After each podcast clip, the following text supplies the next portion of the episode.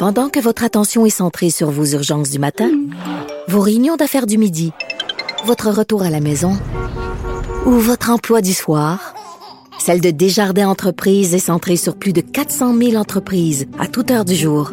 Grâce à notre connaissance des secteurs d'activité et à notre accompagnement spécialisé, nous aidons les entrepreneurs à relever chaque défi pour qu'ils puissent rester centrés sur ce qui compte, le développement de leur entreprise. Mario Dumont et Vincent Dessureau. Un duo aussi populaire que Batman et Robin. Cube Radio. Alors, on est de retour euh, dans les nouvelles. Ben, l'INSPQ, euh, qui va un peu dans le sens de ce, des, des, craintes qu'on entendait il y a quelques instants de la directrice de la santé publique.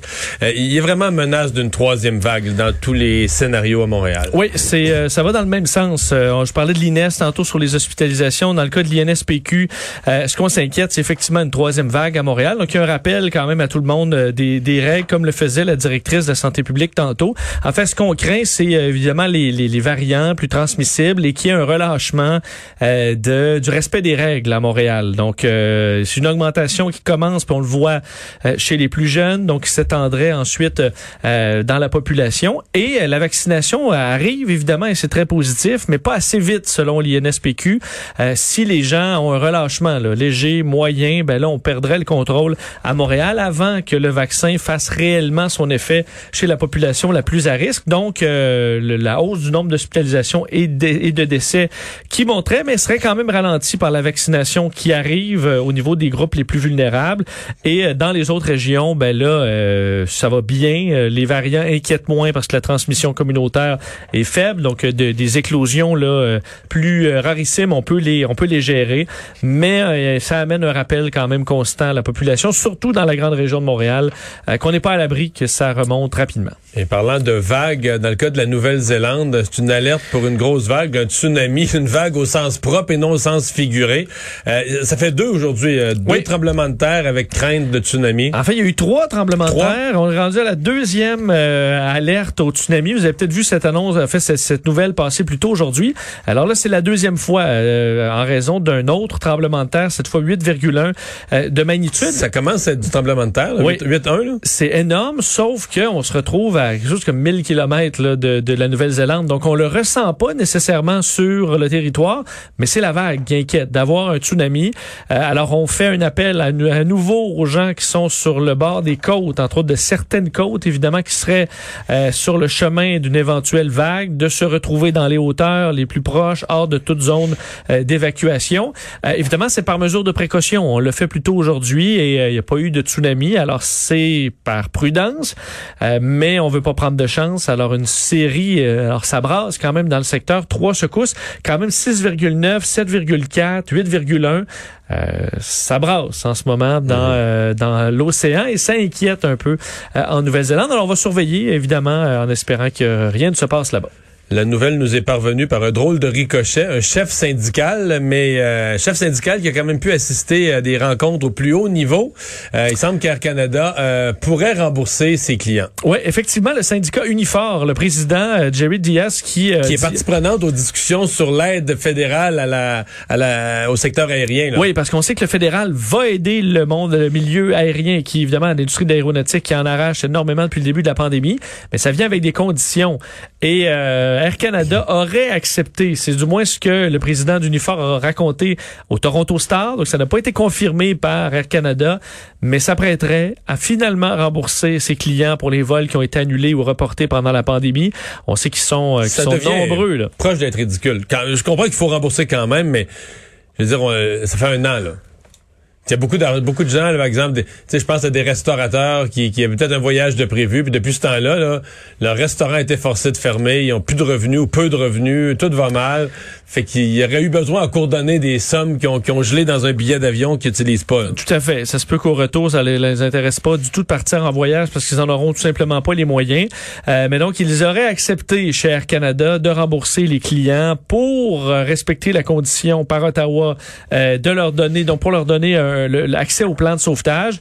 Euh, donc, ce que disait le président d'Unifor, c'est qu'il a discuté avec le PDG d'Air Canada, Michael Rousseau, et qu'on euh, aurait statué là-dessus Alors, euh, on est avec des représentants du gouvernement impliqués dans les négociations. On irait de l'avant. C'est une bonne c'est une bonne nouvelle pour ceux qui attendent après cet argent depuis longtemps. Euh, et on demande également, on sait aux compagnies aériennes de remettre en service plusieurs destinations qui ont été su- suspendues à travers le pays. Parce qu'à certains endroits, euh, c'est un service essentiel ou presque d'avoir accès à l'avion, pas pour aller dans le sud, mais carrément pour euh, pouvoir euh, pour l'économie de certaines régions. Alors ça fait partie de ce qui est demandé. On parle Canada. Évidemment, il y en a qui c'est chez Transat. hein. Et là, chez Transat, euh, on Ben, n'a là, pas cette ouais. réponse encore. Par flou. contre, si on aide, si le fédéral aide toutes les compagnies aériennes et rend l'aide conditionnelle au remboursement, ben il faudra rembourser un peu partout. là. Ouais, tout à fait. Euh, 4 mars, donc on avait euh, on avait ri au départ de ces histoires là, de, de, de complot que le, le président Biden serait remplacé par Donald Trump aujourd'hui, mais néanmoins la, la sécurité était sérieusement renforcée au Capitole. là. Oui, même d'ailleurs aujourd'hui. Biden on- est toujours là, c'est. Euh, je te confirme que Biden se porte bien. Euh, Donald Trump est toujours au golf. C'est une journée assez assez tranquille. Ça prête pas à, à faire un coup d'État, selon ce qu'on peut comprendre. Mais c'est quand même fou de voir que Il a fait un birdie par exemple. Il fait un birdie? Faute d'un coup d'État pour reprendre le pouvoir, il a fait un birdie. Selon, selon mes sources. Selon juste sa carte de pointage ou selon quelqu'un qui a vérifié? À mon avis, la carte de pointage de M. Trump et ses vraies performances. Ah oui, t'as des doutes, toi? J'ai des petits doutes. là. Avez-vous mis deux? Il me semble que c'est trois. Non, non, c'est deux. Euh, c'est le plus beau deux. Le plus beau birdie qu'on a jamais vu. Euh, donc, on sait, là, la police du Capitole a avisé qu'il y avait des informations comme quoi il y avait des risques à Washington. Le FBI, conjointement avec le Department of Homeland Security, a voulu aviser également qu'il y avait des avis comme quoi ça pouvait être dangereux. Euh, évidemment, là, on veut, chez les policiers, montrer que euh, on prend toutes les menaces au Non, sérieux. je pense pas qu'on veut un deuxième, un deuxième problème de sécurité sur le Capitole. Non, parce qu'on s'attend pas à ce qu'il y ait une manifestation massive. C'est pas attendu. euh, on voit pas ça venir. Euh, mais un geste isolé est pas nécessairement exclu. Et à mon avis, c'est ça qu'on a peur. Ben, il parle, les services de renseignement parlent quand même de menaces bien réelles de groupes, là. oui, c'est mais c'est plus. euh, on s'entend, il y aura pas 10 000 Des qui vont apparaître de nulle part à Washington pour envahir le Capitole. Est-ce qu'il y a par contre des groupes plus extrémistes, à la limite plus armés, qui peuvent représenter un plus grand danger? Oui. Alors c'est là-dessus qu'on se qu'on qu'on qu'on euh, bon qu'on veut se protéger. D'ailleurs, la sécurité est encore pas- ce qu'elle était du tout le 6 janvier. On a demandé parce qu'on sait que la Chambre des représentants a nettoyé son agenda euh, hier pour être euh, absent aujourd'hui, mais les sénateurs qui devaient siéger parce qu'on est en train de débattre du de l'immense plan de sauvetage là, de l'économie de 1900 milliards. Donc ça, on pouvait pas que, reporter que tous ça. les Américains attendent avec. Ben euh, oui, on pouvait pas attendre, mais on a avisé entre autres les sénateurs, leurs euh, employés de se retrouver entre autres dans les stationnements souterrains euh, et d'être particulièrement prudents aujourd'hui. Alors que, je vous rappelle, c'est ce mouvement, mouvement QAnon qui croit que Donald Trump, en ce 4 mars, euh, va redevenir président des États-Unis. Euh, et à date, il y a rien de ça qui se passe. On s'attend et on le sait que c'est une supercherie, mais plusieurs y croient. Est-ce que ça peut amener certaines personnes violentes à commettre certains actes? Faudra voir. Entre autres, euh, la L'hôtel Trump, rappelez, les chambres en ce moment sont pas achetables à l'hôtel Trump euh, sur euh, Parce que les gens voulaient à. Washington pour le retour du. Ben, il y a un flou à savoir, est-ce que, pour, pour QAnon, c'est un signal envoyé par Donald Trump qu'il va se passer quelque chose, parce qu'il a monté le prix de ses chambres pour leur envoyer un signal. D'autres disent au contraire, c'est le Trump, le Trump Hotel qui veut juste profiter du de la manne, là, de l'argent à terre de QAnon qui vont sont prêts à payer des prix fous pour des chambres.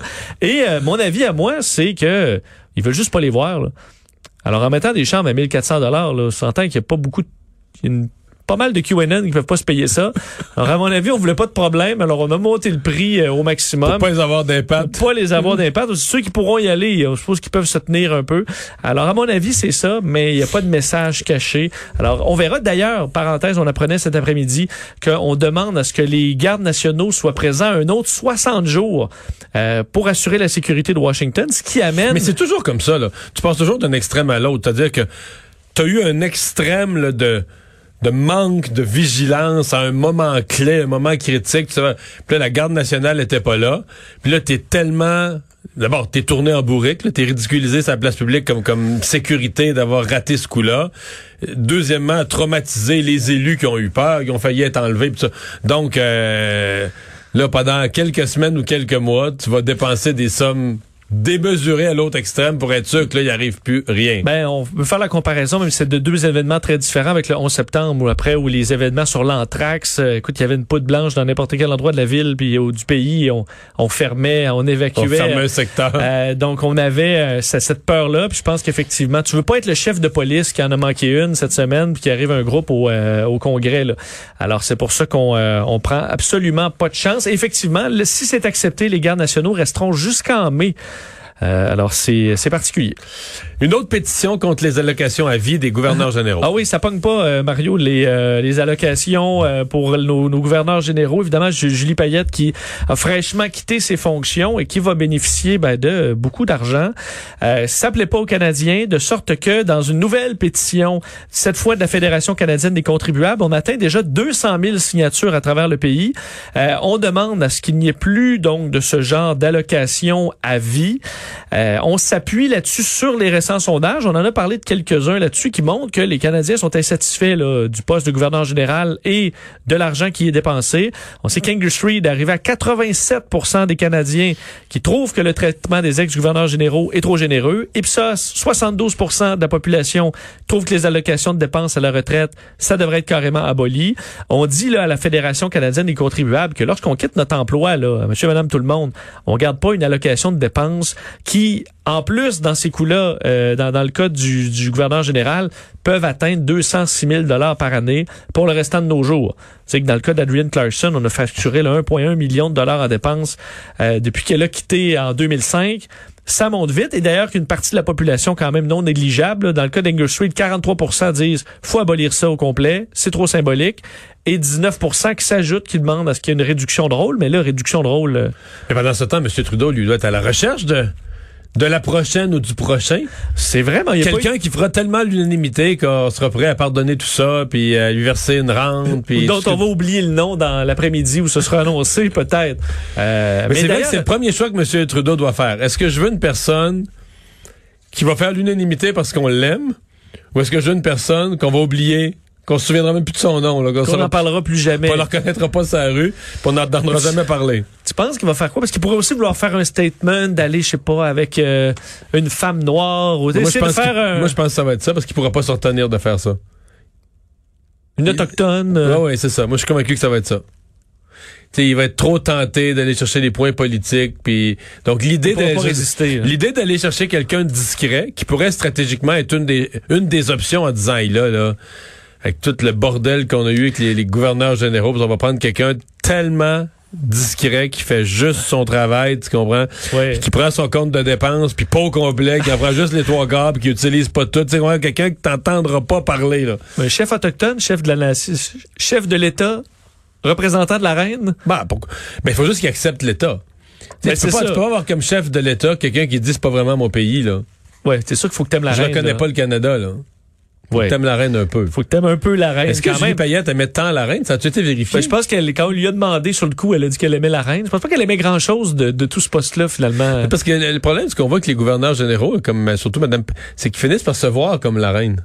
Ils n'ont plus besoin d'aimer la reine, ils sont la reine. Ils sont la reine du Canada. Voilà. Tout à fait. T'as plus besoin d'aimer, plus besoin d'aimer l'autre. Euh, les financements des cellulaires sur deux ans qui ne respecteraient pas les règles du CRTC. Oui, euh, on sait que dans certains cas, il y a des offres proposées. Rogers et TELUS pouvaient euh, vous permettre d'accéder au financement de votre téléphone sur plus de 24 mois.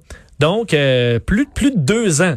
Mais là, les téléphones, on s'entend. Euh, sont désuets. Ben, c'est souvent désuets. Les gens veulent changer de compagnie et là se retrouvaient, au bout de deux ans et demi, à être en quelque sorte coincés dans leur contrat. Et lorsqu'on euh, voulait y mettre fin, ben, on se retrouvait à avoir des frais de résiliation de contrat, même si c'était plus de deux ans euh, après. Et là, le CRTC aujourd'hui fait savoir que après un examen de ces différents plans, c'est ça ne respecte pas les règles, ces offres de financement trop longs. En fait, depuis 2019, on demande de cesser de proposer ces ces plans-là le temps que le CRTC analyse définitivement ce dossier qui visiblement prend du temps à analyser.